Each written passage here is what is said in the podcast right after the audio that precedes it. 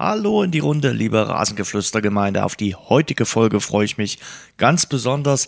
Die hatte ich schon im Spätsommer geplant, wollte aber noch ein bisschen abwarten, wie sich der Protagonist bei seinem neuen Verein entwickelt und was er uns da berichten kann.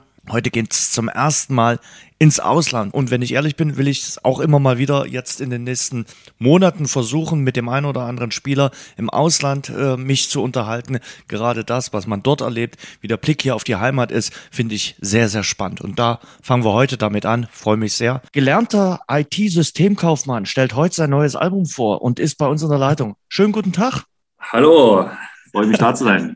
Toni, weißt du, warum ich diese Begrüßung genommen habe? Äh, weil du äh, jetzt schon in zwei Podcasts zu Gast warst. Und das ist immer so, wenn Künstler ein neues Album vorstellen, kriegt man die immer mal schneller äh, ran zu einem Interview. Und deshalb dachte ich mir, Mensch, fangen wir mal die Begrüßung so an. Äh, Toni Leistner ist in der Leitung. Herzliche Grüße. Das ist das erste Mal, dass wir im Rasengeflüster übrigens ins Ausland schalten. Wir schalten genauer gesagt nach Sintruiden. Ist das richtig ausgesprochen? Das ist richtig ausgesprochen, ja. Oh, da habe ich einen halben Tag heute auch überlegt. Äh, zwischen äh, Lüttich und äh, Brüssel gelegen, 40.000 Einwohner. Was kannst du uns noch mehr sagen zu deinem aktuellen Wohnort? Ja, ist also eine, eine Kleinstadt, ähm, wo aber viel Betrieb ist, also wo gefühlt auch jedes Wochenende ähm, irgendein Markt ist oder irgend, ja, irgendein ja, ein Rummel oder irgendwas. Ähm, wenn man da ein Restaurant gehen möchte und äh, einen Tisch haben möchte, hat man da echt schlechte Karten an dem Wochenende. Okay. Ja, also muss man, bekommt man ohne Reservierung, bekommt man hier nichts. Wahrscheinlich kommen da auch welche aus, dem, aus den Nachbardörfern mhm. hereingeschneit. Und sonst, ja, klein, übersichtlich und wie eine Bis belgische Stadt. Viel, viel Pommes.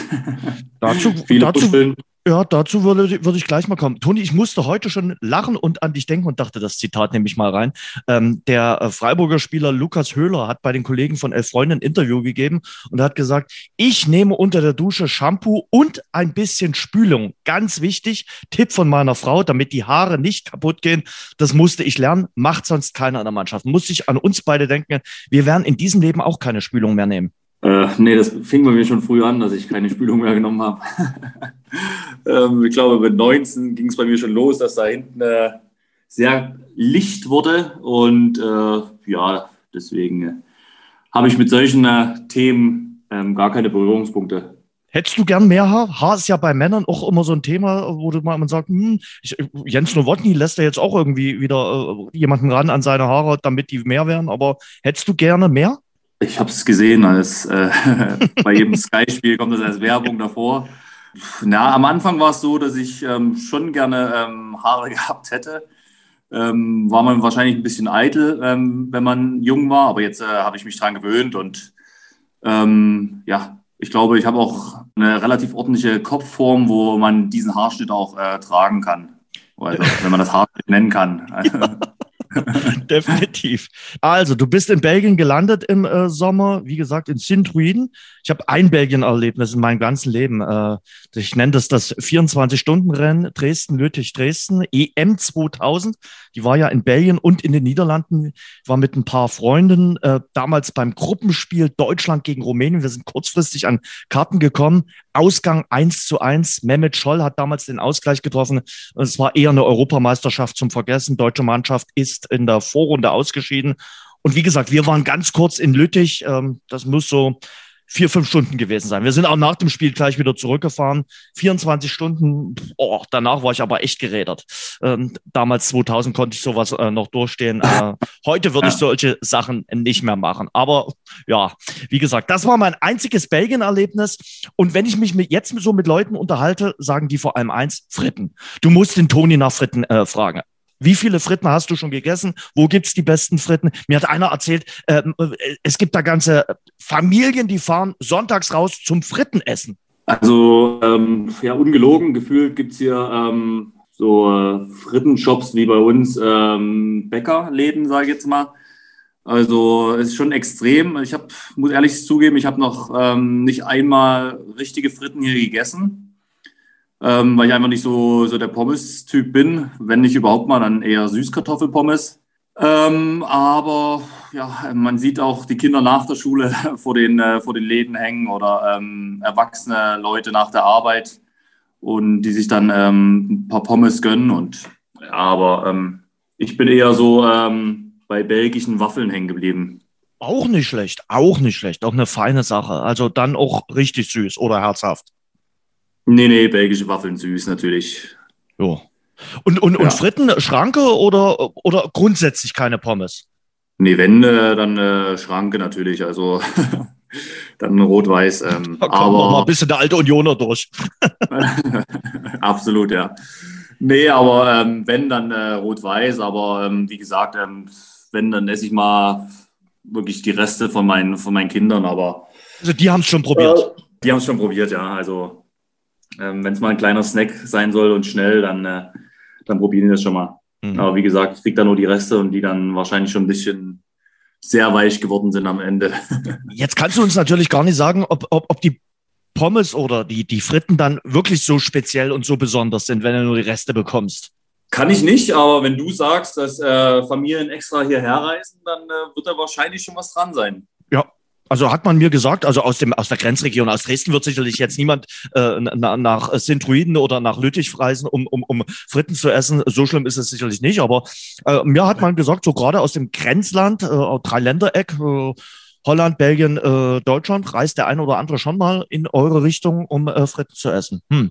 Ähm, wobei, äh, was die Ernährung betrifft, seid ihr ja gar nicht so schlecht aufgestellt. Ihr, euer Trainer der Herr Hollerbach ist ja Metzgersohn, oder? Also bringt er immer mal ein, ein, ein Fleischpaket mit? Ähm, das habe ich auch gehört, dass er ähm, Metzgersohn ist und ähm, mhm. wir haben auch schon ab und zu über seine Fleischerei mal geredet. Also die Fleischerei der Eltern. Genau. Dass der Vater da ähm, ähm, immer noch sehr extrem in der Fleischerei arbeitet, obwohl er es gar nicht mehr müsste und ähm, dass er fast wie so ein kleiner Workaholic ist. Aber ich bin seit boah, drei Jahren ähm, fast weg vom Fleisch. Also wirklich nur noch, ähm, dass ich sehr selten mal ein, mhm. ein, Steak esse. Dann aber im Restaurant oder ähm, ja, was Gutes, was, was wir dann im Laden gekauft haben. Mhm. Aber sonst bin ich eher so bei Fisch oder ähm, irgendwelchen vegetarischen Ersatzprodukten. Hat dir das gut getan, die Ernährungsumstellung? Also hast du irgendwas gemerkt, wo du gesagt hast, ja, es hat mein Körper und ihr Fußballer müsst ja ganz speziell auch auf den Körper hören. Äh, das hat dir deinem Körper gut getan? Boah, ist mal schwer zu sagen. Also ich habe damit angefangen, als ich in England war. Da tat es mir relativ gut, ähm, weil ich immer relativ schnell ähm, wieder regeneriert habe. Hm. Und ja, sonst ähm, so extreme Veränderungen ähm, konnte ich da nicht wahrnehmen. Also ist jetzt nicht so, dass ich hier extrem Gewicht verloren habe oder irgendwas anderes. Also ich habe mich einfach nur ähm, ein bisschen frischer gefühlt. So, dann äh, lass uns mal äh, jetzt auch mal so ein bisschen um den Fußball quatschen. Wie gesagt, du hast äh, bei den äh, Podcasts vom HSV und vom ersten FC Köln schon mitgemacht. Ähm, ich hatte dich im Sommer schon gefragt und habe gesagt, lass aber noch ein bisschen Zeit ins Land gehen, damit wir auch mal ein bisschen über Belgien sprechen können, damit wir, äh, dass du auch ein bisschen von den ersten Erfahrungen, von den ersten Monaten erzählen kannst. Und jetzt freue ich mich sehr, dass das geklappt hat und äh, dass wir heute quatschen können. Ähm, die zwei anderen äh, Podcasts, die verlinken wir, äh, da habt ihr wirklich das rundum sorglos Toni Leistner Paket in der belgischen Liga, aktuell Platz 13. Das ist aber besser als es äh, klingt, finde ich. Sechs Punkte vor dem äh, Relegationsplatz, vor Cercle Brücke, gegen die hat Dynamo übrigens mal im Europacup gespielt. Wie fällt deine erste Zwischenbilanz aus? Also, letztes Spiel musstest du zuschauen, weil du gelb rot gesehen hattest, ne? Ja, ja ich habe ähm, sechs Ligaspiele, davon, äh, wie gesagt, zwei gewonnen, zwei unentschieden, mhm. zwei mhm. verloren.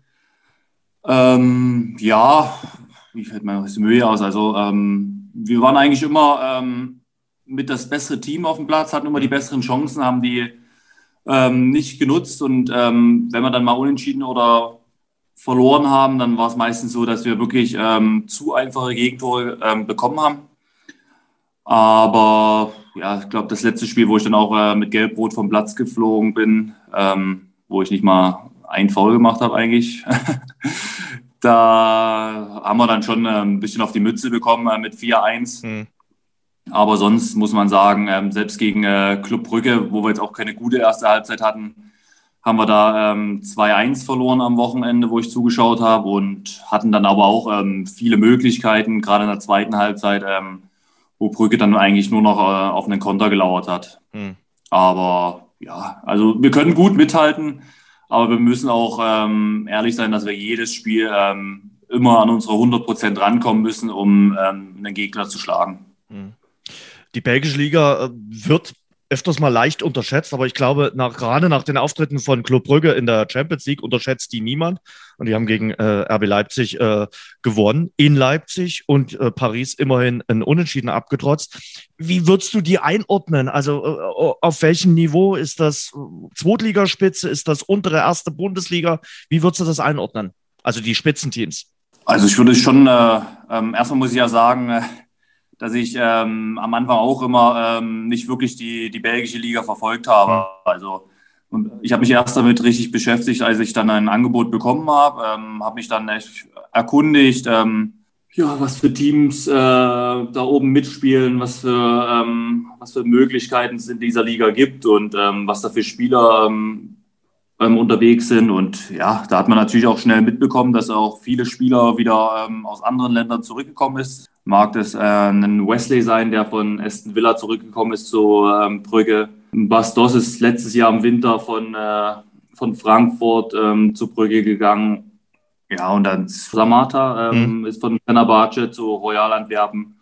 Oder sieht man schon, dass extrem viel ähm, Geld unterwegs ist in dieser Liga. Ähm, es gibt auch viele ähm, Teams, die einen Investor haben. Es gibt, glaube ich, wenige Clubs, die, die keinen mehr haben. Und ähm, ja, und man sieht auch, dass viele belgische Talente ähm, hier ja, die Liga nutzen, um sich, ähm, um das als Plattform zu nutzen, um sich zu zeigen. Und deswegen denke ich schon, dass diese Liga ähm, komplett unterschätzt ist. Und ähm, das hat man ja gesehen gegen Leipzig. Also ich glaube nicht, dass Leipzig ähm, viel Chancen hatte ähm, gegen Brücke. Also ähm, wenn ich das Spiel gesehen habe, war Brücke schon ähm, klar besser. Hm. Also es ist ja wirklich so, gerade äh, beide Ligen, die ja jetzt dann irgendwann zusammengehen, die belgische und die niederländische, sind so ein bisschen auch das Sprungbrett äh, für Talente, äh, die dann natürlich in die großen Ligen wollen. Also nach England, äh, nach Deutschland, äh, möglicherweise auch nach Frankreich. Bei euch ist es äh, so, so ein Multikulti-Team, also aus, aus ganz verschiedenen Nationen. Was ich interessant fand, viele Japaner auch, oder? Wie ja, wir haben so einen äh, ähm, japanischen Investor, hm? ähm, der früher mh, Spielerberater war. Hm? Und der hat sich dann, also Spieler wie Muto, wie Kagawa, ähm, nach Europa transferiert. Ähm, immer natürlich für einen relativ schmalen Taler. Hm ähm, zu den äh, Verhältnissen, die eigentlich so in Europa gezahlt werden. Und dann wurden die Spieler halt immer ähm, extrem teuer wieder verkauft. Ähm, wenn man sieht, was für ein Gewinn mit Kagawa gemacht wurde oder mit Muto oder anderen asiatischen Spielern, ähm, da hat er halt ähm, derjenige sich gedacht, okay, ähm, das kann nicht sein, das muss er irgendwie ausnutzen und hat sich dann halt in Belgien einen, einen Club gekauft, was hier ähm, relativ einfach geht, habe ich gehört. Und hat dann halt ähm, erstmal die asiatischen oder die japanischen Spieler ähm, zu Sint-Rüden ähm, transferiert. Mhm. Und ähm, von da würde die dann halt gerne ähm, weiter verkaufen oder für, für mehr Geld halt irgendwo nach Europa verkaufen. Mhm. So dass die Spieler ihre ersten Schritte in Europa hier machen können und dann irgendwo in eine größere Liga wechseln. Hm. Spannend finde ich vor allem euren äh, Torhüter, äh, japanischer Torhüter, der auf den typisch japanischen äh, Namen Daniel Schmidt hört, äh, in den USA geboren. Kannst du mir ganz kurz erklären, wie das zustande kommt? Oh, also ähm, ich habe ihn auch gefragt, ob er irgendwelche deutschen Vorfahren oder irgendwas hat, ähm, aber überhaupt nicht. Ähm, er ist in Amerika geboren ähm, und ja, hat dann irgendwie, äh, keine Ahnung, ähm, deutsche, deutschen Papa oder eine deutsche Mama. Also so tief sind wir das Gespräch dann nicht eingetaucht, äh, nachdem ich gehört habe, dass er nicht nichts Deutsches hat. Hm. Ähm, eine amerikanische Mama oder Papa meine ich natürlich. Ja, ja. Ähm, Deutsches hat, äh, da habe ich dann auch nicht weiter nachgefragt. Ähm, war halt nur sehr kurios, wie der, ja. wie er wie sein Name so ist. Ja, und ist ja sogar auch Nationaltorhüter in äh, Japan, hat ein paar Länderspiele, ich glaube 13 Länderspiele auf dem Buckel, aber als ich das gesehen habe und dahinter die, die ich habe auch versucht ein bisschen zu googeln, ähm, habe aber noch nicht so richtig äh, was gefunden, äh, ist, ist sehr interessant. Ja, und wie gesagt, äh, du bist der, der, der Anführer quasi der Rasselband, es wird viel Englisch gesprochen, ähm, da zeigt sich wieder mal, dass äh, der Fußball und äh, die Fußballteams keine Grenzen kennen. Das auf jeden Fall, also ähm ich glaube, es wird alles ein bisschen internationaler, egal äh, wo es ist. Ähm, ob es in Deutschland ist oder ob es äh, in anderen Ländern ist. Ähm, da treffen viele Kulturen aufeinander ähm, und ja, da gibt es halt ähm, Englisch als Hauptsprache meistens ähm, und die nutzen wir und um uns zu verständigen. Also das klappt auch ganz gut eigentlich. Wie muss ich mir das vorstellen? Es ist sicherlich ein Kontrastprogramm jetzt zum HSV, oder? Also kann mir nicht vorstellen, dass da zehn Journalisten bei Zentrülen äh, da an der äh, auf dem Trainingsplatz stehen und äh, dann was von euch wissen wollen, sondern ist, glaube ich, sehr entspannter. Och, ist äh, richtig entspannt. Also ähm, nach, äh, nach dem FC und nach dem HSV ähm, muss ich sagen, genieße ich das auch mal ein Stück weit, weil ich glaube, für uns ist ein Reporter zuständig ähm, immer wieder dasselbe Gesicht zu sehen äh, an Spieltagen. Mhm. Also meistens nur an Spieltagen, wenn wir den, ähm, den netten Mann da sehen. Ähm, ist auch mal was, was Schönes. Ähm, hat nicht viele Fragen. Ähm, ja, und deswegen ähm, genieße ich das auch einen Schritt weit. Wie ist es mit Bernd Hollerbach? Äh, der war ja sicherlich einer der Motoren, der gesagt haben, Toni, äh, als es beim hieß, es geht beim HSV nicht weiter, man einigt sich auf eine Vertragsauflösung. Ich glaube, ohne Hollerbach wird es jetzt dort nicht spielen. Nee, auf jeden Fall. Also ähm, ich hatte sehr gute Gespräche mit Bernd. Ähm, er hat direkt, ähm, nachdem er von der Vertragsauflösung gehört hat, hat er mich angerufen, ähm, hat äh, mich gefragt, ob ich mir das vorstellen kann. Natürlich habe ich dann erstmal ein, zwei äh, Nächte drüber geschlafen. Dann hat er nochmal angerufen, ähm, hat mir das alles nochmal ein bisschen schmackhafter gemacht und äh, ja, ich habe mich dann, wie gesagt, damit auseinandergesetzt und ähm, dann war für mich klar, äh, dass ich äh, mich der Herausforderung stellen will und werde auch. Wichtig war sicherlich für dich, äh, schmackhaft zu machen, weil du das gerade gesagt hast, dass du A spielst und auch B deine Führungsrolle wieder übernehmen kannst, was du ja jetzt mit der Kapitänsbinde auch hast. Ja, das äh, mit schmackhaft machen meine ich jetzt nicht, dass er mir die Kapitänsbinde angeboten hat.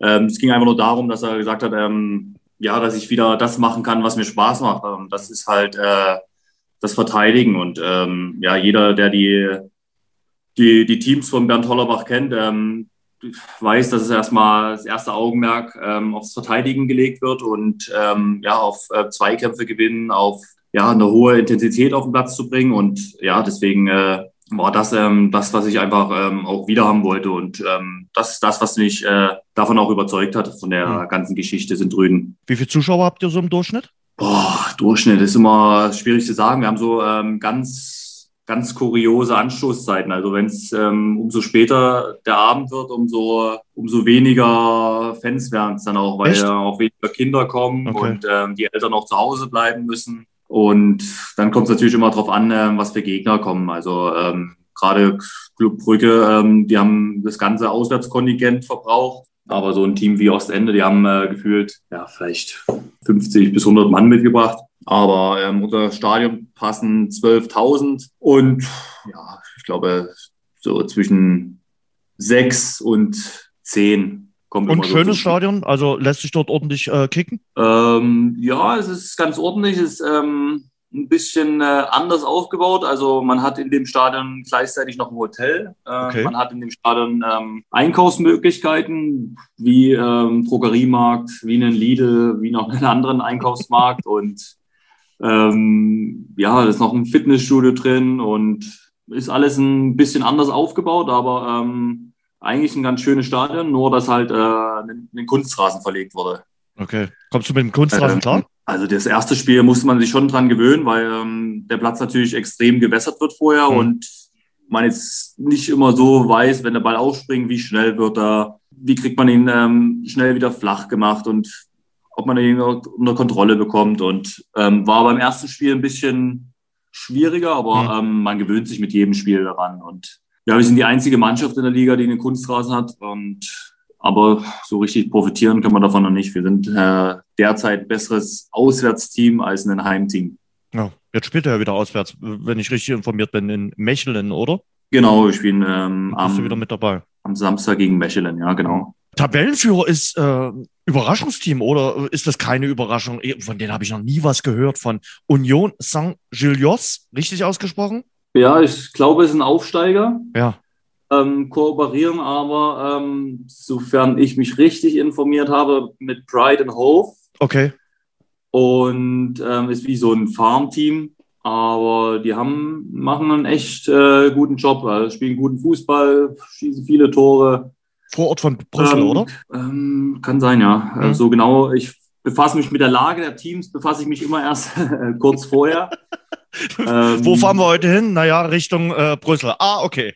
Nee, also schon am Anfang der Woche so befasse ich mich dann schon mit der, mit der Lage der Teams, ähm, wo wir hinfahren müssen. Und ähm, ja, gefühlt ist ja jedes Spiel ähm, nicht, nicht mehr als zwei Stunden Fahrt. Also das ist ja auch äh, optimal in diesem Land, sage ich jetzt mal. Und deswegen äh, befasse ich mich wirklich erst kurz davor ähm, mit der Lage der Teams. Aber sonst wird man natürlich immer gut vorbereitet ähm, von den Co-Trainern und von den Scouts, äh, wie das Team agieren wird. Sehr gut.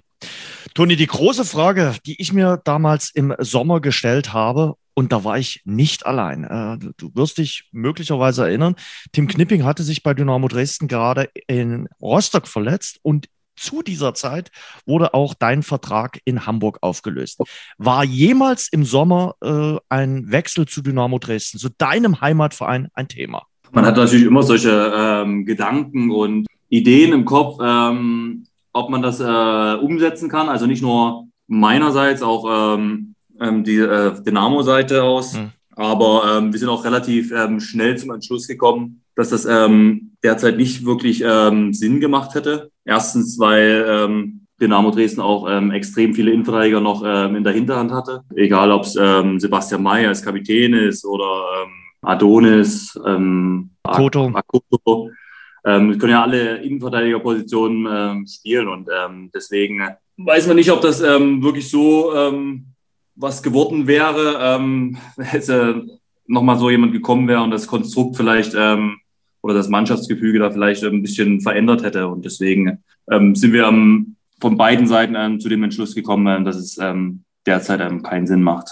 Aber wenn man dich kennt und wenn man äh, deine Entwicklung äh, kennt und wenn du weißt, welche Beziehung du zu deiner Heimatstadt hast, weiß man natürlich auch, dass du Dynamo beobachtest. Wie nah bist du momentan dran an der Sportgemeinschaft? Boah, ich schaue mir eigentlich jedes Spiel an. Also ähm, klar, ich habe jetzt äh, ein bisschen mehr Zeit ohne, ohne die Familie hier. Da ist wirklich von Dienstag bis Sonntag ist da wirklich ähm, Fußball schauen, Fußball schauen, Fußball schauen. Mhm. Keine kann man Netflix-Serien? natürlich, Ähm, ja, ab und zu natürlich, wenn kein Fußball läuft. Oder nee, aber ähm, natürlich schaut man da schon mehr Fußball, als äh, wenn jetzt die Familie da wäre. Mhm. Das nutze ich natürlich auch aus. Ähm, ähm, schaue ähm, jedes Dynamo-Spiel, schaue auch, ähm, wenn ich ehrlich bin, schaue ich mir auch Hamburg und Köln viel an. Also schon Hamburg so zum Beispiel die, auf der Tribüne letztens, äh, als du gesperrt warst, habe ich gesehen, äh, bei dir im äh, Insta, in der Story. Ja, vor, vor dem Anstoß habe ich mir Ja. nochmal, ähm, vor unserem Anstoß habe ich mir noch 15 Minuten Hamburg angeguckt und in der Halbzeitpause dann wieder. Nee, deswegen ähm, habe ich auch viel Zeit, ähm, da Spiele zu verfolgen und ähm, fieber da echt mit Mhm. nach dem guten Saisonstart. Ähm, es ist natürlich jetzt gerade ein bisschen schwierig, aber ähm, ich glaube nicht, dass man ähm, als Aufsteiger ähm, immer nur mit positiven Dingen ähm, durch eine Saison kommt. Und ähm, ja, das ist ein junges Team, man muss auch lernen und das ist alles jetzt ein Lernprozess und ich denke schon, dass die, äh, die Jungs den Turnaround schaffen werden. Ja, na klar, die Punktzahl ist die Punktzahl eines Aufsteigers. Das muss man ganz klar sagen. Äh, mit den äh, 13 Punkten und du stehst äh, auf Platz 13, ist alles noch okay. Das Problem ist bloß wenn der man Trend. so sieht, äh, Ingolstadt würde sich, glaube ich, freuen über so viele Punkte. Also Ja, muss man ja auch mal dazu sagen, als, als weiterer Aufsteiger.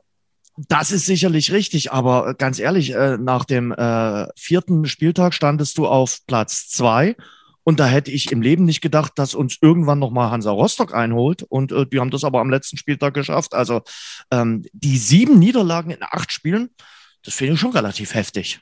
Ja, schon, aber ähm, ist jetzt nicht so, dass man äh, bei jedem Spiel ähm, komplett chancenlos war. Also man hat gesehen, dass ähm, wahrscheinlich so das, das Quäntchen Glück ähm, in beiden Boxen Mhm. gefehlt hat, ähm, egal ob es beim Verteidigen ist oder ähm, ob es jetzt, äh, sag mal, der Konter ist ähm, von da ferner ähm, beim letzten Spiel. Ähm, da fehlt einfach so ähm, im Moment wahrscheinlich das, das Quäntchen Glück, aber ähm, man weiß ganz genau, wie schnell das im Fußball gehen kann und das komplett dann wieder in eine andere Richtung geht. Hm. Ähm, ich sage jetzt nicht, dass Dynamo hier jetzt in Zukunft jedes Team abschießen wird, aber ähm, man sieht schon, dass da ein gewisser Plan dahinter steckt und ähm, ja, und sich Talente da auch weiterentwickeln. Und ähm, es gibt, glaube ich, nicht so viele Spieler in diesem Kader, die schon äh, extrem viel Erfahrung haben in der zweiten Liga und deswegen ähm, muss man die, die zweite Liga erstmal fühlen, richtig annehmen und dann äh, ja, aus, aus Fehlern lernen und dann kann man darauf aufbauen, sage ich jetzt mal.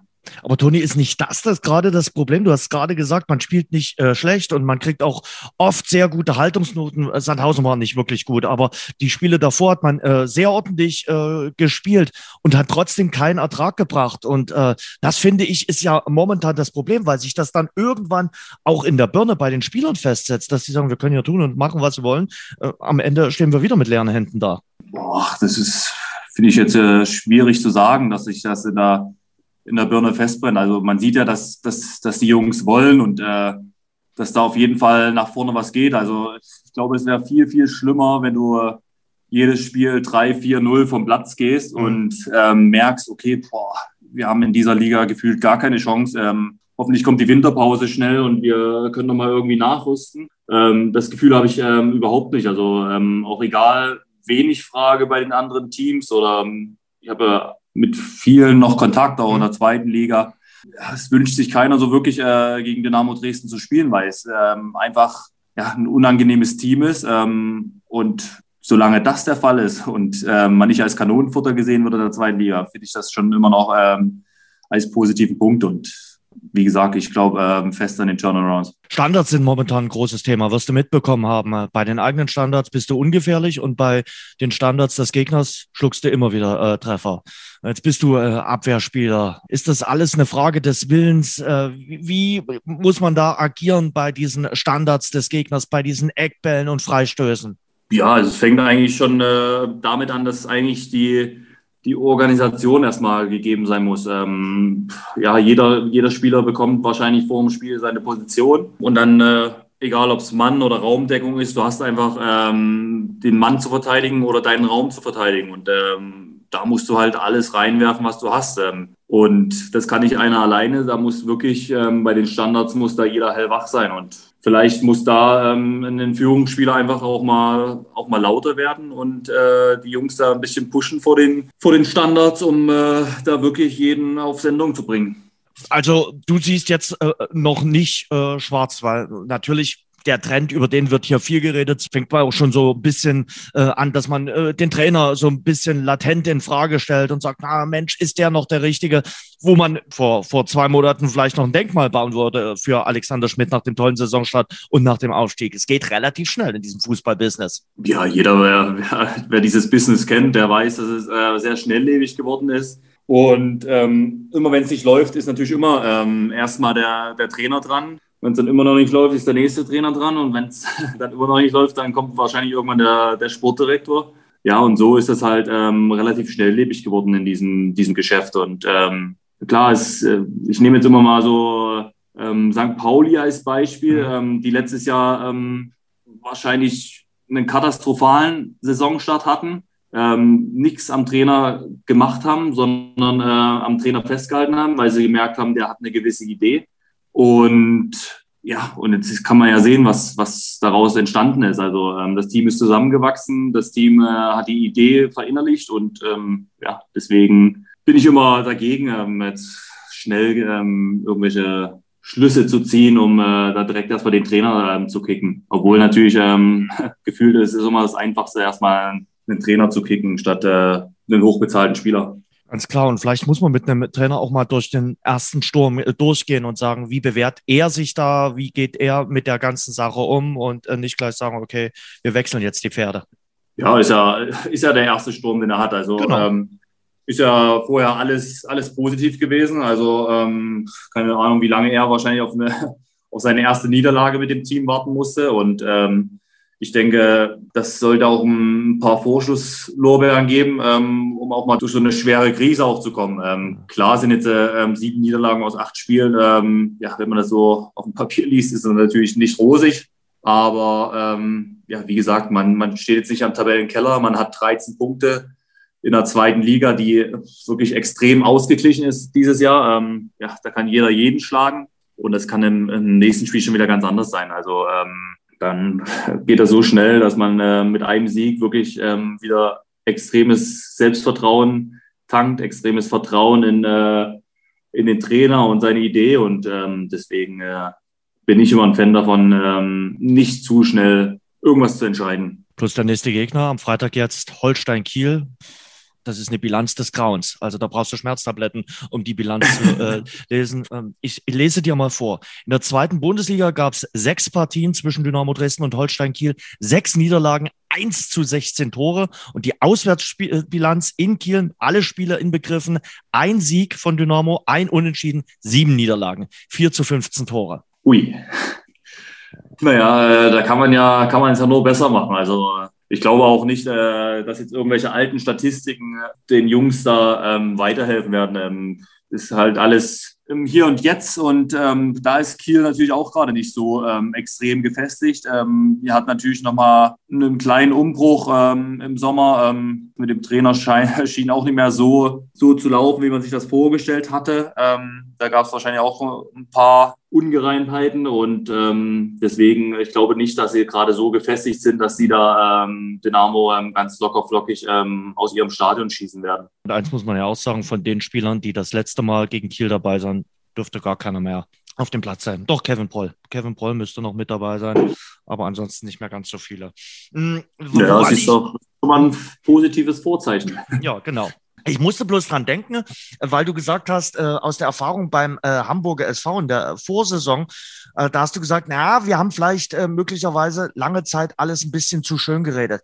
Und da dachte ich mir, naja, den Fehler sollte Dynamo Dresden jetzt äh, nicht machen. Also alles ein bisschen zu schön reden und zu sagen, ja, wir spielen ja schön, wir verlieren eben bloß. Ähm, das das finde ich immer ein bisschen trügerisch. Ja, ob es immer schön ist, dass, äh, ob immer schön gespielt wurde, ähm, weiß ich nicht, aber es wurde immer so gespielt, dass eine gewisse ähm, Intensität auf dem Platz ist. Ähm, und das ist, ähm, finde ich, immer extrem wichtig. Also es, es geht nicht immer darum, ähm, in der zweiten Liga schön zu spielen, sondern ähm, eine Intensität auf den Platz zu, zu legen, um den Gegner ähm, ja, vor Herausforderungen zu stellen. Und ich glaube, das war immer gegeben und deswegen äh, macht mir das auch nicht Angst und Bange. Also klar, kann man es immer schön reden, aber ähm, ich glaube, dass da ähm, noch viel Potenzial in dieser Mannschaft steckt und ähm, ich denke, dass auch was ein bisschen was anderes ist, als das bei uns beim Hamburger SV war. Also wir hatten natürlich äh, für ein Zweitliga-Verhältnis einen sehr gut besetzten Kader und äh, der natürlich nicht das abgerufen hat, äh, was er was er imstande sein sollte zu leisten. Mhm. Und ähm, deswegen kann man da jetzt nicht äh, Parallelen feststellen. Man muss ja schon sagen, das war in Hamburg ein bisschen wie täglich grüßt das Murmeltier. Hab's wieder äh, verzockt äh, dann äh, auf der Zielgeraden oder im, im, im Schlussdrittel der Saison, seid nicht äh, aufgestiegen. Äh, der nächste äh, Trainer ist über die Wupper gegangen und äh, wurde entlassen. Wirklich täglich grüßt das Murmeltier. ja, ist halt, ähm, ist halt der Hamburger SV, die, ähm, ja, die Erwartungen ähm, der Fans, der Medien, die sind extrem groß, ähm, verständlicherweise. Das ist ein äh, ein Club, äh, der einfach in die erste Liga gehört, äh, mit den Fans, äh, mit dem Stadion. Ja, das ist unter normalen Voraussetzungen, ohne Corona und allem drum und dran, ist das ein Stadion, was immer ausverkauft ist und ähm, immer eine äh, extreme Stimmung rüberbringt. Und ähm, deswegen äh, sind die Erwartungen immer so hoch. Und äh, deswegen kann man auch verstehen, dass da wahrscheinlich die Frustration der Fans immer ein bisschen höher ist, äh, wenn es dann nicht klappt. Ähm, und man versucht natürlich immer jedes Jahr was, was Neues. Ähm, vielleicht sollte man da auch ähm, mal überlegen, ob man da vielleicht ähm, an einer Idee festhält. Ähm, das ähm, Gefühl habe ich jetzt, dass sie an einer gewissen Idee festhalten und habe es auch irgendwo gelesen, dass äh, Marcel Janssen äh, irgendwas ausgegeben hat mit 2025 und dass es jetzt halt ein, ein Prozess ist.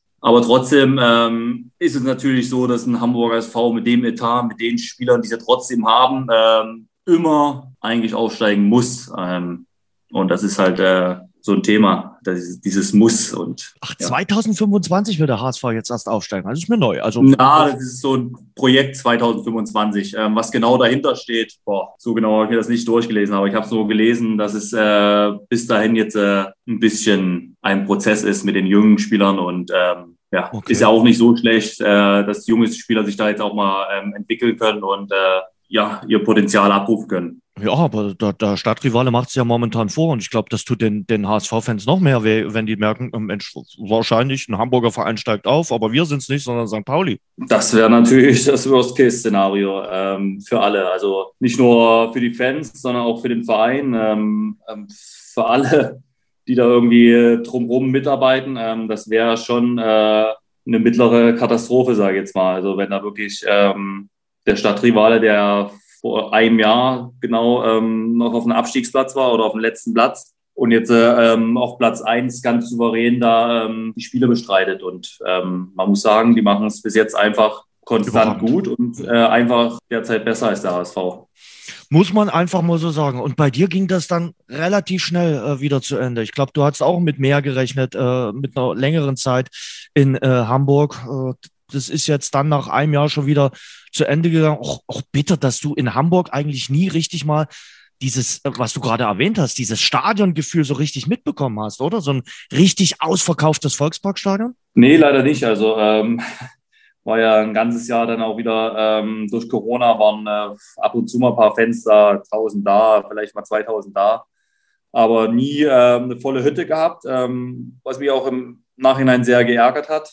Aber trotzdem ähm, war ich froh, ähm, wirklich mal das Trikot von, dem, von so einem Traditionsverein ähm, zu tragen. Ähm, hätte mir damals als junger Spieler oder als, als Kind jemand gesagt, dass ich mal das Trikot vom Hamburger SV äh, tragen werde, da hätte ich das natürlich äh, mit Kusshand sofort unterschrieben. Ähm, deswegen hat mich das trotzdem extrem stolz gemacht. Ähm, klar bin ich mit einem komplett anderen Ziel dahin gekommen. Ich habe vorher beim FC ähm, die Rückrunde in der Bundesliga gespielt, ähm, habe da ge gespürt, wie, wie geil das ist, ähm, wie viel Spaß das macht und wollte natürlich ähm, mit dem Ziel, den Aufstieg mit dem Hamburger SV zu schaffen, ähm, bin ich da hingewechselt und wir sind haben das Ziel leider verpasst. Habe mich auch das erste Mal so richtig, das heißt richtig schlimm, also es gibt definitiv schlimmere Verletzungen, aber in meinen Augen war es die schlimmste Verletzung, die ich in meiner Karriere hatte. Ja, deswegen äh, war eine kurze, aber intensive Zeit. Ja, ging ja gleich intensiv los. Äh, erinnere mich, äh, das Pokalspiel in äh, Dresden, da seid ihr rausgeflogen. Und dann gab es die äh, Geschichte da äh, mit dem äh, Fan oder mit dem Zuschauer, der da auf der Tribüne sah und sich genötigt sah, dich beziehungsweise deine Familie zu beleidigen. Was ich mich gefragt war, habe, Toni, danach, äh, als du gemerkt hast, das nimmt eine Riesenwelle auf, denn äh, du, du warst ja dann zwei, drei, vier Tage Sport- und Fußballthema Nummer eins. Selbst bei den Bayern wurde nach Toni Leistner gefragt auf der Pressekonferenz. Wie hast du denn das Ganze wahrgenommen? Hast du dann erstmal vier, fünf Tage das Handy ausgestellt? Hat der Pressechef vom HSV gesagt, mach jetzt erstmal gar nichts, äh, schalt alles aus? Wie war das? Wir haben uns schon darauf geeinigt, dass wir erstmal, ähm, also dass ich erstmal ein, zwei, drei Wochen gar nichts sage. Hm ähm, und ja, das mir auch, tat mir dann auch relativ gut, ähm, da nicht wirklich ähm, täglich da ähm, ja, nochmal meinen Senf dazu zu geben. Und ähm, war natürlich trotzdem ähm, durch die sozialen Medien war eine, eine gewisse Unterstützung da, die vielleicht direkt nach dem Spiel jetzt nicht so da war. Also da war es eher schon so, dass viel Hass äh, auf meinen Social Media Konten Kanälen war, ähm, dass sich dann aber relativ zeitnah ähm, nach meinem Statement und allem ähm, dann auch ja, umgeschwenkt hat ähm, in Unterstützung. Und ähm, darüber war ich auch froh, dass man da auch ähm, Unterstützung gespürt hat. Und ja, ich habe auch viele viele Nachrichten äh, von anderen Fußballspielern bekommen, äh, die es absolut verstehen konnten. Äh, und Leider ist es natürlich so in der heutigen Zeit, dass man das, äh, dass die anderen Spieler das jetzt nicht so preisgeben. Sie sagen es einem so in den Nachrichten ne, oder per Instagram überall, aber ähm, so in der Presse würden sie es natürlich jetzt äh, ähm, nie so sagen, dass es mhm. halt so ist. Das war, war ja wirklich ähm, eine, eine, sehr intensive Zeit äh, für dich. Ähm, hast du das dann schon gemerkt auf der Busfahrt oder am Flug zurück äh, nach Hamburg, dass das Ding eine riesige, immense Welle aufnimmt? Wusstest du das sofort nach dem Spiel? Wie war das? Ja, wie gesagt, Busfahrt war für mich nicht. Ähm, ich wurde mit einem äh, einzelnen Transporter nach, nach Hause gefahren. Hm. Ähm, weil ich natürlich keine Maske auf hatte, als ich auf die Tribüne gestürmt bin. okay. Und ähm, da war natürlich das Corona-Thema noch und äh, hätte mich natürlich anstecken können. Und deswegen äh, bin ich ja komplett alleine ähm, nach Hause gefahren, also gefahren worden. Und ja, da hat man natürlich schon das ein oder andere Mal aufs Handy geschaut und ja, das war natürlich extrem viel zu lesen. Aber habe dann irgendwann gemerkt, dass mich das so extrem müde macht, dass ich äh, gefühlt von den äh, fünf Stunden Fahrt dann auch äh, gefühlt drei geschlafen habe. Mhm. Weil die Nacht natürlich auch relativ kurz war. Man hat viel nachgedacht, aber auch viel mit meiner Frau geredet. Mhm. Und ja, deswegen. Ähm, war ja jetzt auch nicht ein x-beliebiger Ort, also wo du beleidigt worden bist, sondern es war in deiner Heimatstadt. Es ist, war in der Stadt, die du wirklich im Herzen trägst. Ja, das ist ja das, was äh, eigentlich so extrem weh tat. Äh, klar meine der, derjenige dann, äh, dass er mich noch nie gesehen hat, mich noch nie äh, gehört hat. Aber ähm, ja, ähm, man hat auch ähm, relativ schnell ähm, beim Gerichtsverfahren mitbekommen, dass er extrem viel getrunken hat, was natürlich keine Ausrede ist, aber ist halt so ähm, ein Fußballspiel ähm, genießt man halt mit, mit ein, zwei Bierchen. Dass das im Stadion nicht ging, hat er das vorher schon gemacht. Und ja, deswegen, ja, im Nachhinein ist es, ähm, jetzt ist es für mich komplett vergessen, das Thema. Also ähm, ich bin froh, dass meine Frau das Kind gesund zur Welt gebracht hat. Ähm, dadurch, dass ich gesperrt war, hatte ich natürlich mehr Zeit äh, ja. für meine Frau und für meine Familie nochmal. Ähm, konnte bei der Geburt dabei sein und ja, deswegen, solange in der Familie alle gesund und munter sind und ähm, gesund ist, für mich alles gut. Herzliche Grüße natürlich an die äh, Family, an äh, deine äh, Frau und die Kinder. Aber du kannst natürlich jetzt nachempfinden, wie es den Menschen geht. Äh, und wir treiben ja eigentlich jeden Tag äh, in den sozialen Netzwerken eine Sau durchs Dorf. Muss man ja einfach mal sagen. In der heutigen Zeit, es gibt nicht mehr Grautöne, es gibt nur noch Schwarz und Weiß. Und jeden Tag wird irgendjemand anderes rund und fertig gemacht. Ja, das konnte man ja auch an dem, an dem, an dem Kimmich-Thema jetzt sehen. Es wird halt ähm, das Thema, was von äh, irgendwelchen großen Medien da aufgenommen wird äh, und gepusht wird, das wird natürlich ähm, dann ähm, am meisten bequatscht, beredet. Die Personen werden am meisten beschimpft und äh, beleidigt, ähm, egal was für Meinung sie haben. Und deswegen ähm, ist da alles ähm, ein bisschen Mainstream und äh, alles gibt es gefühlt nur eine Richtung, wie mhm. du schon sagst, schwarz oder weiß. Das finde ich das Schwierige. Man setzt sich gar nicht mehr groß mit der Meinung des anderen auseinander. Man kann doch anderer Meinung sein, auch beim Thema Kimmich. Finde ich, ist das, äh, aber man muss doch auch die Meinung des anderen einfach mal sagen, okay, akzeptiert. Ist akzeptiert. Wir sind in einem freien Land und da gibt es aus meiner Sicht auch eine, eine gewisse Meinungsfreiheit. Man muss mal sagen, okay, ja, ist so. Ich muss es nicht gut finden, aber es ist so. Ja, genau. Also, wie gesagt, wie du schon sagst, äh, man muss es nicht gut finden aber derjenige ähm, hat es halt ähm, so für seinen Körper entschieden und äh, solange ähm, es keine Impfpflicht in Deutschland gibt, kann man äh, denjenigen auch nicht äh, irgendwie dahin treiben. Also ähm, ist es nicht so, dass ich Impfverweigerer bin, das möchte ich mhm. auch klar dazu sagen. Also ähm, ich habe das selber durchgemacht, äh, mhm. das Thema Covid-19 und äh, ja, uns ging es auch echt, echt schlecht und äh, Deswegen würde ich nie sagen, ähm, dass ich jetzt hier ein Impfverweigerer bin oder eine Impfung verweigern würde. Aber trotzdem ähm, finde ich völlig akzeptabel, wenn jemand sagt, ähm, er möchte es nicht. Und äh, auch wenn ich die Meinung habe, äh, ich wurde in den sozialen Medien für meine Meinung diesbezüglich auch äh, ähm, beschimpft und beleidigt, ähm, dass ich diese Meinung nur habe äh, wegen meiner Herkunft, allem drum und dran. Und ja, da gibt es halt ähm, den einen oder anderen ähm, Spinner, der da äh, irgendwie in der versteckten Profilen äh, irgendwie ein bisschen schießen möchte. Ja.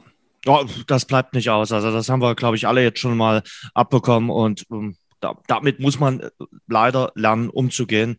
Und Menschen wie du, die äh, dann noch ganz speziell in der Öffentlichkeit stehen, umso mehr, denke ich mal. Äh, was, glaube ich, aber nicht immer äh, ganz einfach ist. Ähm, lass uns mal auf das Ende. Also du hast dann sicherlich nach den Schwierigkeiten am Anfang, ähm, gab es dann noch die rote Karte, hm, auch relativ am Anfang. Dann bist du solide reingekommen, hast eigentlich immer gespielt, hast deine Leistung gebracht. Und ich konnte mir eigentlich nicht vorstellen, dass das Kapitel Toni Leistner zu Ende äh, geht äh, nach so kurzer Zeit. Ja, man muss ja sagen, ähm, die rote Karte war ja eher so in die Bresche springen für, fürs Team. Also wir hatten ja, ja einen klar. eigenen Standard, eine eigene Ecke. Ähm, bin dann am Zurücksprinten und nach zwei anderen verlorenen Zweikämpfen von meinen Mitspielern ähm, läuft der Spieler dann halt alleine aufs Tor. Und ich habe mir gedacht, so, boah, wir führen 1-0. Da versuche ich an den Ball zu kommen, aber ähm, ja, habe es dann natürlich nicht geschafft, ähm, habe den Spieler dann umge umgestoßen und ja, habe dann die rote Karte kassiert. Ähm, Im Endeffekt äh, haben wir dadurch äh, einzelne gewonnen, haben drei mhm. Punkte eingefahren klar, am Ende der Saison hat es jetzt nicht viel gebracht, aber ähm, zu diesem Zeitpunkt war es, äh, sage ich jetzt mal, Gold wert, weil wir bis dahin noch kein Spiel verloren hatten, ähm, jedes Spiel gewonnen. Und ja, deswegen ähm, fand ich die rote Karte jetzt äh, nicht extrem schlimm. Also es ist jetzt nicht so, dass ich jemanden äh, mit einer Blutgrätsche umgegrätscht habe. Äh, klar wurde man wieder so behandelt, aber. Nee, aber es passte ähm, natürlich zu, zu, diesem eher durchwachsenen Start in, in, in Hamburg, äh, finde ich. Also es war jetzt nur nicht, äh, dass du hingekommen bist und gleich die ersten zehn Spiele gespielt hast, weil du warst eben auch ein Teil gesperrt, eben durch die, durch die Dresden-Sperre und dann eben jetzt dann auch noch durch die rote Karte. Also es war schon ein bisschen stottrig, der Start. Auf jeden Fall. Also ähm, ich habe mir den Start auch anders vorgestellt. Aber ja, es kommt halt nun mal so, wie, wie es kommt. Ähm, man kann das nicht immer extrem beeinflussen. Klar, ähm, im Nachhinein äh, hätte ich wahrscheinlich auch nicht da ähm, auf die Tribüne springen sollen und alles drum und dran. Aber wie gesagt, man kann es jetzt alles nicht mehr ändern. Und klar, wie du schon sagst, war ein Starterstart. Aber ich denke dann, äh, nachdem ich gespielt habe, ähm, konnte ich dem Team extrem helfen. Wir haben extrem viele Punkte gesammelt, ähm, ja, bis kurz nach der Winterpause. Und ähm, ja, dann habe ich mich äh, leider auch ähm, verletzt und habe dann äh, wieder nur die letzten vier oder fünf Spiele ähm, noch in der Saison gemacht, mhm. obwohl mir nach meiner Verletzung auch gesagt wurde, ähm, dass ich diese Saison kein Spiel mehr machen werde. Aber ähm, ähm, das wollte ich nicht so auf mir beruhen lassen und äh, habe da äh, in der Reha extrem Gas gegeben, um da wirklich nochmal dem, dem Team zu helfen in der, in, äh, im Endsport. Unter der Legende dann noch gespielt, unter Horst Rubisch. Genau, da kann auch nicht jeder sagen, dass er unter Horst Rubisch mal gespielt hat. Nee, ein, ein, ein paar äh, Spieler, die äh, 2016 in Rio mit dabei waren, die ganzen U21-Spieler, die können das behaupten. Und ein paar Spieler von Dynamo Dresden, denn er war ja mal Trainer bei Dynamo Dresden. Er darüber mal ja, geredet eigentlich? Das Thema hatten wir auch am Frühstückstisch. Also ich durfte mir die ein oder andere äh, Geschichte mal anhören von ihm am Frühstückstisch, weil er relativ früh beim Frühstück war, ich auch. Ähm, dadurch, dass die Kinder immer extrem früh wach war mhm. und wir halt das in der letzten Woche dieses Quarantänehotel hatten. Und ja, wie gesagt, ich durch Kinder, äh, durch die Kinder war ich immer relativ früh wach und ähm, habe ich dann an den Frühstückstisch gesetzt und dann kam er immer und dann hat er mir immer ein paar Stories erzählt aus seinem Leben und äh, ich liebe natürlich sowas, ähm, so alte Stories und Geschichten zu hören und ähm, da war er bei mir genau der richtigen, am richtigen Tisch, sage ich jetzt mal. Wie hat er denn über Dresden geredet? Nur positiv? Naja, war in dieser Otto-Ära da. Ich glaube, da war nicht alles glänzend bei der SGD. Ja, er wollte, ähm, was ich hat das erzählt, er wollte ins, ins Hotel zurückgehen ähm, und da hat er irgendwie einen Zettel an der Tür gehabt, dass er bitte ähm, ins Büro kommen soll. Und da hat er aber auf dem Weg zum Büro, hat er schon im Radio gehört, dass, dass er schon entlassen war. Und ja. äh, da, ich glaube, da ist er gar nicht erstmal hingefahren wieder, sondern direkt Wilde umgedreht Zeiten. und abgedüst. Wilde Zeiten. Dann kam Tim Walter. Kann man sagen, dass äh, die Herren Mark Warburton, äh, Peter Packold und Tim Walter nicht zu deinem Abschiedsspiel geladen werden? ähm, kann man so sagen, ja. Ähm, aber ja, der Name, als ich den Namen Tim Walter gehört habe, ähm, wusste ich direkt, dass ähm, ja jetzt eine Zeit ähm, kommt, wo ich mein Spiel extrem verändern muss. Und ja, darauf habe ich mich am Anfang auch ähm, eingelassen. Ähm, klar, ähm, die ersten, ich glaube, die erste Woche ähm, habe ich nach meiner Covid-Erkrankung noch ein bisschen individuell gearbeitet mit dem, mit dem Fitnesstrainer. Hatte dann noch ein paar Nachwehen ähm, von der Covid-Erkrankung und ähm, deswegen äh, eine Woche später eingestiegen und ähm, musste natürlich ähm, bei der Spielidee, ähm, musste ich mich schon extrem drauf einlassen. Mhm. Und das habe ich am Anfang extrem getan. Und ähm, ja, aber ähm, es ist auch schnell klar geworden, dass es äh, nicht so zu mir passt, dass ich mhm. nicht so in das System Walter passe. Und deswegen ähm, war es eigentlich äh, klar, dass es ähm, irgendwie äh, darauf hinauslaufen wird. Also äh, klar wurde mir dann irgendwann gesagt, so ähm, ob ich mit meiner Rolle leben kann mhm. ähm, als Reservist. Und ja, ich fand eigentlich schon, dass ich in einem Alter bin, wo ich mit 30, äh, dann 31 geworden ähm, bin, wo ich als Verteidiger äh, noch in, in, einem guten Jahr bin, in mhm. guten Jahren. Und dass ich da auf jeden Fall ähm, dem Team noch weiterhelfen kann. Und ähm, das habe ich auch so klipp und klar gesagt. Und ähm, ja, das wurde aber nicht so gewünscht, ähm, sondern eher so, dass ich ähm, eine andere Rolle einnehme im Team. Und ähm, deswegen ist es dann ähm, zu, diesem, zu dieser Trennung auch ähm, gekommen, so Schritt für Schritt. warst ja auch nicht der Einzige, der da äh, gehen musste äh, beim, beim HSV. Hättest du dir da mehr Offenheit gewünscht? Also äh, wir haben äh, hier vor kurzem äh, mit Pascal Testroth geredet, der von seinem man muss ja sagen, mittlerweile damaligen Trainer beim FC Erzgebirge Aue, Alexei Schipilewski, eigentlich relativ schnell gesagt bekommen hat, du, ich plane mit dir nicht, ich brauche dich ja nicht. Dass das möglicherweise ein Fehler war, haben wir hier in Dresden am Wochenende auch wieder gesehen, dass der Mann Tore schießen kann.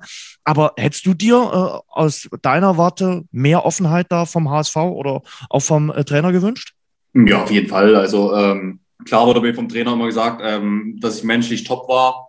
Ähm, nur, dass ich mich sportlich hinten anstellen muss, ähm, dass er da ähm, zu dem Zeitpunkt auch andere Spieler ähm, vertraut hat oder ähm, ja, die auf der Position sehen wollte. Und ähm, trotzdem hätte ich mir so gewünscht, dass er mir sagt, so, hier Junge, das passt nicht. das ist ja das, was Peter Packel damals gemacht hat. Klar, ich habe äh, eine ganze eine ganze Wintervorbereitung unter ihm gespielt und wurde dann ins Büro geholt und wurde mir auch überraschenderweise gesagt, so, hier Junge, irgendwas hast du an dir, was, was nicht so passt, ähm, was mir nicht so passt. Und da habe ich ja, alles klar. Mhm. Dann müssen wir halt jetzt über was anderes reden. Und dann kam das relativ, der, relativ schnell zu der Laie von äh, nach Halle. Ja, und unter Mark Warburton war es halt äh, eher so der, der finanzielle Aspekt. Ähm, der Verein hatte natürlich ähm, ja, durch diese Financial Fair Play Strafe von einem Jahr zuvor mit den 40 Millionen ähm, schon ein paar Geld sorgen und äh, musste so die, die Besserverdiener ähm, von der Gehaltsliste bekommen. Und ja, da hat er das auch so, so klipp und klar gesagt am ersten Tag, so, ähm, dass er von meinem Gehalt gefühlt auch drei schottische Spieler holen könnte. Ähm, und da war die, die Messe auch schnell ähm, gelesen. Ähm, habe dann in der Vorbereitung unter ihm einmal, glaube ich, 45 Minuten gespielt, ähm, sonst immer nur mal eingewechselt. Und dann äh, hat das Transferfenster zugemacht und auf einmal habe ich jedes Spiel gespielt. Äh. Kann es ja doch nicht so schlecht gewesen sein. Ne? ja, ja, und das dann halt bis zum äh, 1.1. haben wir nochmal gegen Cardiff City 6-1 gewonnen. Und dann äh, ähm, ging dasselbe Spiel wieder los. Dann saß ich auf der Bank und habe ich mir gedacht, ja, das, das kann es ja auch nicht sein. Und konnte dann auch ähm, echt froh sein, dass dann äh, kurz vor Transferende nochmal äh, das Angebot vom, vom 1. FC Köln kam. Dann äh, wurde dein Vertrag aufgelöst. Das hat äh, sicherlich äh, Sintrüden geholfen. Wenn du jetzt unter Vertrag gestanden hättest, hätten die vielleicht noch Ablöse äh, zahlen müssen. Das hätte dann vielleicht so nicht geklappt, oder? Oder hättest du gesagt, na ja, mir wäre es schon lieber gewesen, wenn ich noch äh, einen Verein hätte suchen können, als das Transferfenster offen war. Also ich sag mal bis Ende August. Ja, ist ja, ist ja immer was anderes, wenn, wenn man am Anfang gesagt bekommt, äh, ja dass es äh, mit einem nicht funktioniert oder ähm, dass ich halt nicht in das System reinpasse. Und mhm. ähm, dann hätte man sich auch umschauen können. Aber bis zu diesem Zeitpunkt habe ich nie einen Gedanken daran verloren, ähm, den Hamburger SV zu verlassen. Auch wenn, äh, wenn ich das Gefühl hatte, dass ich derzeit hinten dran bin, hatte ich trotzdem für mich das Gefühl, also auch das, was ich von den Teamkollegen gehört habe, mhm dass ich dem Team ähm, noch extrem weiterhelfen kann. Und äh, deswegen habe ich nicht so äh, grobe Gedanken daran äh, verschwendet, ähm, den Verein zu verlassen. Hm. Also und als es dann soweit war, hast du dann ähm, sofort deinen Berater angerufen und gesagt, du hier, du musst jetzt äh, suchen. Also ich glaube, da steht man ja dann auch in häufigerem Kontakt, oder? Also für den auch sicherlich keine einfache Situation gewesen. Wird er schon mal mitgemacht haben, aber er hat auch sicherlich damit gerechnet, dass es bei dir eine, etwas länger anhält beim HSV.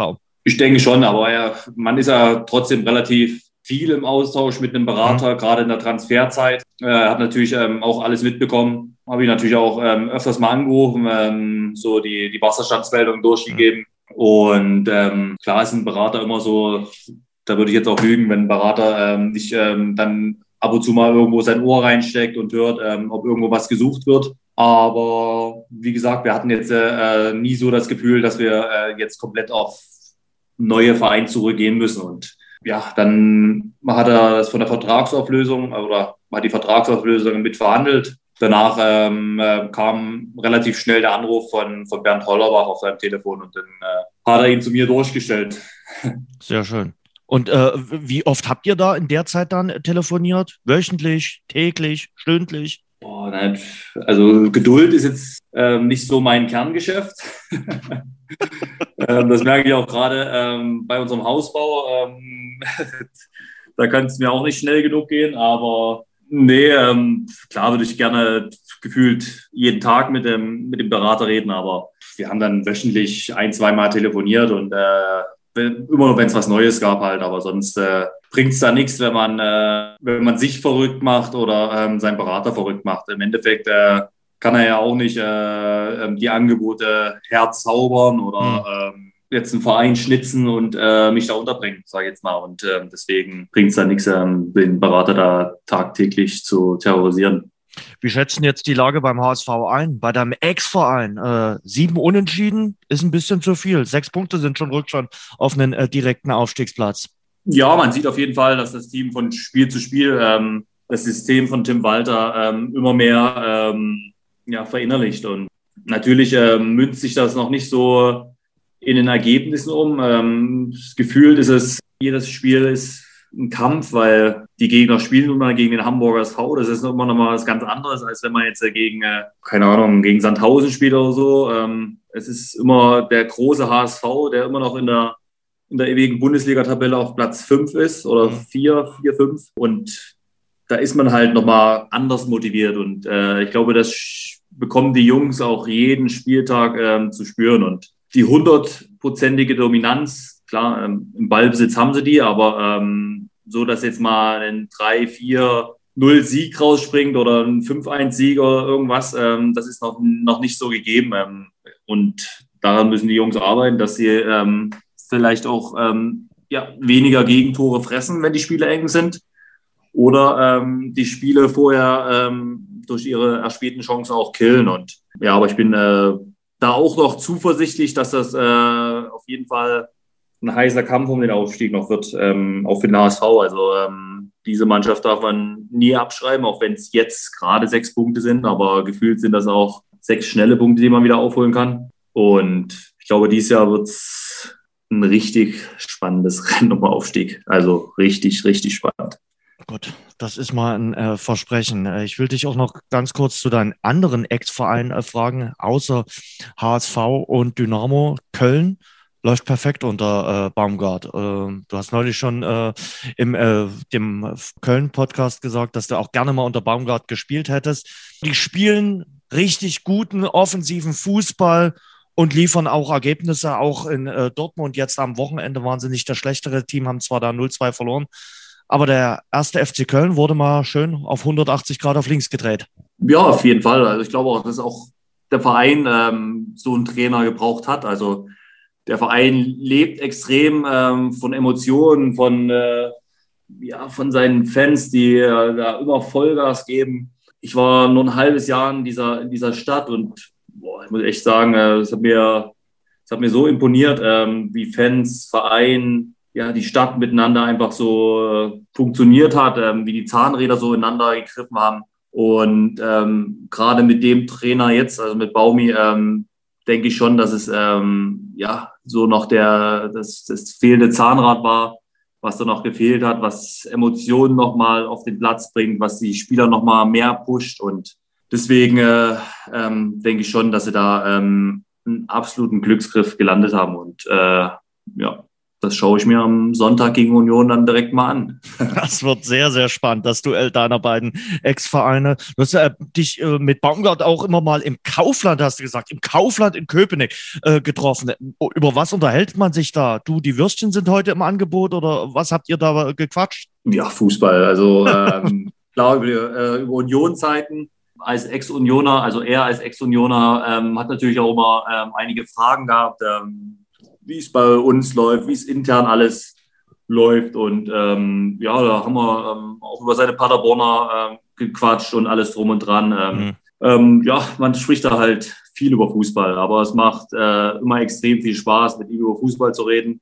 Und ähm, ja, ich liebe einfach seine positiv verrückte Art. Und auch die Unioner haben einen richtig guten, markanten Trainer mit Urs Fischer und äh, wuppen das richtig gut mit der Dreifachbelastung, oder? Also definitiv. Also es gibt andere Teams in, äh, in jüngster Vergangenheit, die mit Europapokal, ja. Bundesliga und DFB-Pokal äh, mehr zu kämpfen hatten äh, als Union Berlin jetzt. Also man muss ja auch sagen, ähm, die anderen Teams hatten gefühlt auch ganz andere finanzielle Möglichkeiten. Also wenn man jetzt sieht, ähm, mit was für Spielern Union diese Wettbewerbe bestreitet, ähm, das ist natürlich nochmal was ganz anderes als ähm, die anderen Teams. Und man sieht, dass natürlich auch Zweitligaspieler in der ersten Bundesliga ähm, sehr gut bestehen können. Was wird denn das am äh, Wochenende, am, am Sonntag, Köln gegen Union?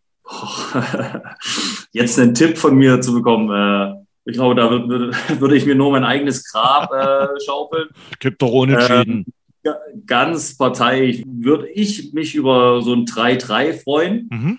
Schönes, interessantes Spiel mit vielen schönen Toren und ähm, dann werde ich mir ein, zwei Bierchen gönnen und äh, das Spiel genießen guckst dir das aber auf jeden Fall an. Äh, und was ist mit Queen's Park Rangers, äh, der Verein, wo du dir deinen England-Traum erfüllt hast? Äh, ihr habt ja mal geguckt. Achter sind sie gerade in der Championship, haben aber die letzten drei Spiele nicht gewonnen. Hast du noch einen Draht? Hast du noch den Blick auf England und auf die Championship?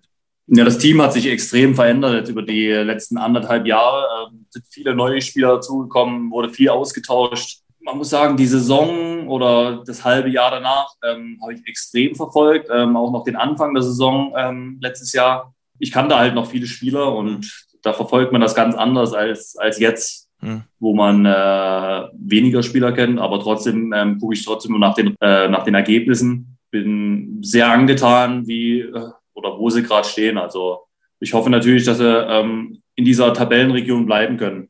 Ähm, ich habe die Championship auch äh, natürlich durch äh, Hefele und Co., durch den äh, Aufstieg damals von Huddersfield so ein bisschen mitgenommen und äh, auch durch die, die äh, Sunderland-Serie bei äh, äh, Netflix. Das war ja eine der ersten Fußballserien, wo mal so richtig in den Verein reingegangen sind. Heute ist das ja gang und gäbe. Du hast ja damals beim ersten FC Köln auch miterlebt, Inside. Ähm, wie ist das für einen Fußballer, wenn man da gefilmt wird, wenn da in Anführungszeichen fremde Menschen da in der Kabine sind? Ist man da so, wie man sonst auch ist, oder ist man auch ein bisschen aufgesetzter? Wie ist das? Also so in der Kabine hat man das gar nicht mitbekommen, äh, so richtig mitbekommen. Es waren eher so kleine GoPros, die überall rumhingen und hm. ähm, habe mir natürlich am Anfang gedacht, boah, wenn du jetzt duschen gehst und so, ähm, sehen die natürlich ähm, gefühlt auch alles. Ne? Ähm, hatten natürlich schöne Einblicke, tiefe Einblicke, wenn man sich mal gebückt hat. Und ähm, ja, man kann ja sagen, zum Glück wird da alles rausgeschnitten. Klar macht man sich beim ersten Mal ein bisschen Gedanken so, aber danach ähm, vergisst man das komplett. Also ähm, die Jungs, die hatten das natürlich dann eine ganze Saison und ähm, ich glaube nicht, dass der ein oder andere da dran gedacht hat, ähm, sich dann vielleicht anders zu geben, ähm, nur weil da mal eine Kamera hängt oder so. Mhm. Also ich glaube, dass jeder ähm, trotzdem äh, er selbst war. Hm. Wie ist es bei dir selbst? Guckst du dir solche Dokus an äh, noch? Also ich muss mal sagen, manchmal ist bei, setzt bei mir schon mittlerweile so eine Reizüberflutung ein, weil ja fast gefühlt jeder Verein jetzt sowas äh, macht und äh, du mittlerweile auch alles irgendwie mitbekommen hast. Und viele Vereine es auch nutzen, um, um sich natürlich zu vermarkten. Müssen wir nicht drum rumreden, dass die Bayern-Doku bei äh, Prime Video auch dazu angedacht ist, äh, um den Verein noch ein bisschen äh, international zu vermarkten, ist sicherlich auch ein Thema.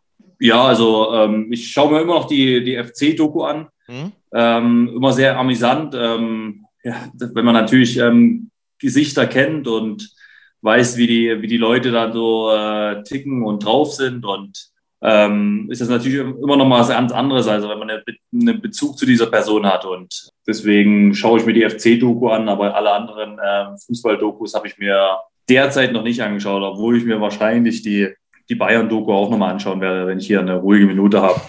Hast ja ein bisschen Zeit, Familie ist ja immer noch nicht da. Genau. Was, was ich interessant fand, äh, Toni, war, was du in dem HSV-Podcast äh, gesagt hast. Du hast gesagt, nach dem Spiel wird ja immer der große äh, Kreis gebildet und dort wird immer mal wieder auch gesagt, was im Interview zu sagen ist das hatte ich bis jetzt noch nicht so wahrgenommen. Also sagt dann der Trainer, ja, ihr sagt jetzt, wir lest keine Zeitung, ihr guckt nicht auf die Tabelle und ihr denkt ah, nur von Spiel zu Spiel. Oder wie ist das? So meinte ich das nicht. Ähm, dieser Kreis ähm, wird jetzt äh, gefühlt von jedem neuen hm? Trainer gemacht, der jetzt so seine Fußball, äh, seinen Fußballlehrer gemacht hat. Hm? Und mit den Aussagen, die er tätigt, hm? versucht derjenige, so meine ich das, in deinen Kopf reinzukommen, ah, damit okay. du gebrieft bist, für so ein Interview. Okay. Wenn du natürlich jetzt komplett nach dem Spiel mit deinen Emotionen, allem drum und dran, ohne Kreis zum zu Thorsten Matuschke bei Sky gehst, sage ich jetzt mal, dann ähm, sagst du wahrscheinlich was anderes, ähm, als wenn du ähm, vorher im Kreis nochmal runtergekommen bist, ähm, dir ähm, was erzählt wird vom Spiel, pipapo, alles drum und dran. Ähm, egal was äh, du davon aufnimmst, du, du nimmst immer irgendwas, äh, nimmst du immer mit von diesen, von diesen Gesprächen. Und äh, da kann ich dir zu 80 Prozent versichern, dass von dem, was im Interview gegeben wird, äh, also abgegeben wird von den Jungs, ähm, das zu 100 Prozent vom Trainer auch ähm, schon mal gesagt wurde im Kreis. Also was aber eigentlich auch irgendwie ein bisschen äh, schade ist, wenn man, äh, weil die, die Leute oder die Spieler, die richtig wutentbrannt dann Richtung Mikrofon gehen und äh, erstmal schnaufen und auch mal ein bisschen, ja, Wut ablassen, finde ich ja auch irgendwie erfrischend, sage ich mal. Ich wundere mich sowieso, dass ihr manchmal, da ist das Spiel drei, vier, fünf Minuten abgepfiffen und ihr gebt trotzdem schon eine relativ klare Analyse und äh, seid dann schon wieder nüchtern sachlich. Ja, das ist ja das, ähm, was ich auch so schade finde, dass ähm, alles so ähm, so Mainstream geworden ist. Also gefühlt ähm, kann man äh, die, die Antworten auf eine Schablone legen und ähm, die ähneln sich immer. Also ähm, da gibt es wirklich ähm, nur wenige Spieler, ähm, die dann wirklich mal das sagen, äh, was ihnen wirklich auf der Zunge liegt. Und äh, Beispiel ist natürlich auch äh, Stefan Kutschke, der natürlich auch mal ja, aus Emotionen heraus antwortet und alles drum und dran. Und wie gesagt, davon gibt es äh, heutzutage meiner Meinung nach viel zu wenige ähm, Spieler noch und ähm, das finde ich ein bisschen schade. Es sind eigentlich die Dresdner, die dann immer mal durchbrechen äh, und äh, aus ihrem Herzen keine Mördergrube machen. Die Nachspielzeit. Ja, gehen wir mal in die, in die, in die Schlussrunde. Wo hakt's denn beim Hausbau? Holzpreise sind teuer, äh, habe ich äh, irgendwo gelesen. Äh, wird das Haus wenigstens pünktlich dann fertig, wenn du mit der Karriere zu Ende willst? Wird das ein Schloss oder wo, warum bist du da so ungeduldig? Ach, ich bin ungeduldig, weil gefühlt äh, das Grundstück haben wir gekauft im Jahr 2020, ähm, Ende des Jahres und ähm, haben uns natürlich relativ ähm, zeitnah ähm, darum gekümmert, ähm, dass das Grundstück urban zu machen, dass äh, wirklich ähm, zu sehen ist, was für ein Potenzial im Grundstück steckt. Und haben uns dann um, relativ zügig um den Architekten gekümmert. Und wie das halt so ist mit dem Stadtplanungsamt, gibt es da halt immer Probleme, sage ich jetzt mal. Ähm, es gibt einen, einen B-Plan, ähm, der anders ist als ein alter Bau, Bauvorbescheid. Und ähm, ja, darum, darüber wird gerade diskutiert. Und ähm, ja, alles nicht so einfach, aber ähm, ich hoffe, dass ich in der Länderspielpause jetzt in der nächsten nach Dresden kommen kann und dass wir das alles ein bisschen vorantreiben können. Und natürlich die Frage, die damit verbunden ist, sehen wir dich denn nochmal in dem gelben Trikot? Jetzt wirst du sagen, ja, ich spiele ja schon die ganze Zeit im gelben Trikot. Ja, das weiß ich, aber sehen wir dich nochmal in dem äh, gelben Trikot deiner Heimatstadt? Ja, würde mich auf jeden Fall freuen. Also ähm, ich habe schon äh, immer gesagt, ähm, was mir der Verein bedeutet. Ähm, ja, ich habe ähm, in meiner Jugend ähm, viele Spiele ähm, von den älteren Dynamo-Legenden geschaut und ähm, deswegen würde ich mich natürlich freuen, wenn ich das Trikot nochmal ähm, anziehen kann und ähm, unter anderen Voraussetzungen als damals ähm, nochmal auflaufen kann. Ich glaube, Peter Packold wird dann nicht nochmal zum dritten Mal Dynamo-Trainer. Also den Zahn kann ich dir jetzt schon ziehen. Ähm, was kommt danach? Nach der Fußballkarriere, du hast gesagt, naja, ich muss halt erst mal gucken, dass das alles so wird. Das ist definitiv Dresden. Und dann Sportdirektor, Nachwuchstrainer, ich glaube Cheftrainer im, im, im Profibereich will es jetzt nicht unbedingt werden. Bist du rausgehört? Boah, so, so, so, Sportdirektor ist natürlich, ähm, das wäre natürlich der Top, Top, Top-Job, aber mhm. ähm, ähm, ja, wer weiß, ähm, wer mich kennt, ähm, weiß, dass ich kein, äh, kein Träumer bin, ähm, sondern Realist und ja, da muss man echt extrem Glück haben, wirklich direkt nach Karriereende dann so einen Job angeboten zu bekommen. Und ähm, ja, ähm, wenn ich so ein bisschen im Hintergrund ähm, meine Erfahrungen preisgeben kann und dem Verein ein bisschen helfen kann, ähm, würde mich das extrem freuen. Und ähm, ja, Dynamo Dresden ist auch ein Verein, der ähm, mit den Fans, mit der Stadt, mit dem Stadion eigentlich ähm, in die erste Liga gehört. Und warum äh, soll das in, äh, in Zukunft nicht so sein? Und ähm, vielleicht kann ich da mit meinen ja, Kontakten, die ich dann über die Jahre gesammelt habe und ähm, allem drum und dran, ähm, mich da vielleicht ein bisschen was dazu beitragen. Ähm, würde mich freuen. Wäre auf jeden Fall sehr schön. Und wie gut dein Netzwerk funktioniert, hat ja auch die Spendenaktion äh, für Elvio Jugo gezeigt, äh, der dann leider im Sommer äh, verstorben ist, der Trainer von äh, Borea. Da hast du auch viel äh, initiiert ganz, ganz äh, tragische äh, Geschichte gewesen. Aber da hat man auch gemerkt, dass das, das Netzwerk, das Dresdner Fußballnetzwerk, nicht nur bei Dynamo, sondern eben auch bei Borea gut funktioniert und äh, dass, dass ihr euch auch, wenn ihr über den ganzen ja, Kontinent, will ich jetzt mal fast sagen, äh, verstreut seid, trotzdem immer dann noch einen Draht zueinander habt, oder? Ja, auf jeden Fall. Also ich hatte sehr oft Kontakt zu Elvio. Er hat natürlich durch seinen, was, was hat er denn für ein, er hatte irgend so eine extreme kleine Fernsehbox, wo er gefühlt alle ähm, Sender der Welt schauen konnte.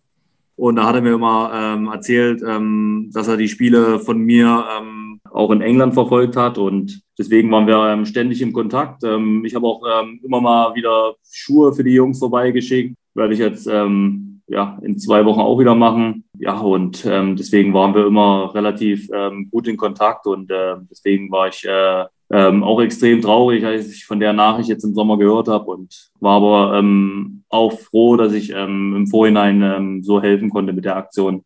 Auf jeden Fall. Toni, du weißt, wo du herkommst und das ist schön zu hören. Äh, pass auf dich auf in Belgien. Ähm, ich hoffe, das ist jetzt äh, kein One-Night-Stand gewesen mit uns beim Podcast und äh, wir wiederholen das mal. Es hat großen Spaß gemacht. Es waren wirklich tolle Einblicke, auch äh, wie du gerade in Belgien äh, zurechtkommst, äh, dass du keine Fritten isst und ja, dass du auch ein bisschen deine, deine Meinung zu Dynamo jetzt gesagt hast. HSV-Geschichte war wirklich eine schöne Rundreise. Wir haben äh, jetzt, ich gucke mal auf die Uhr, oh, haben wir schon eine Weile geredet. Ich danke dir sehr. Herzliche Grüße nach Belgien. Bleib wie du bist, mein Lieber. Perfekt. Pünktlich zur Champions League beenden wir das Ding. so machen wir das. Das war meine Intention. Toni, pass auf dich Ja. auf. Alles klar. Ciao, ciao. Dankeschön.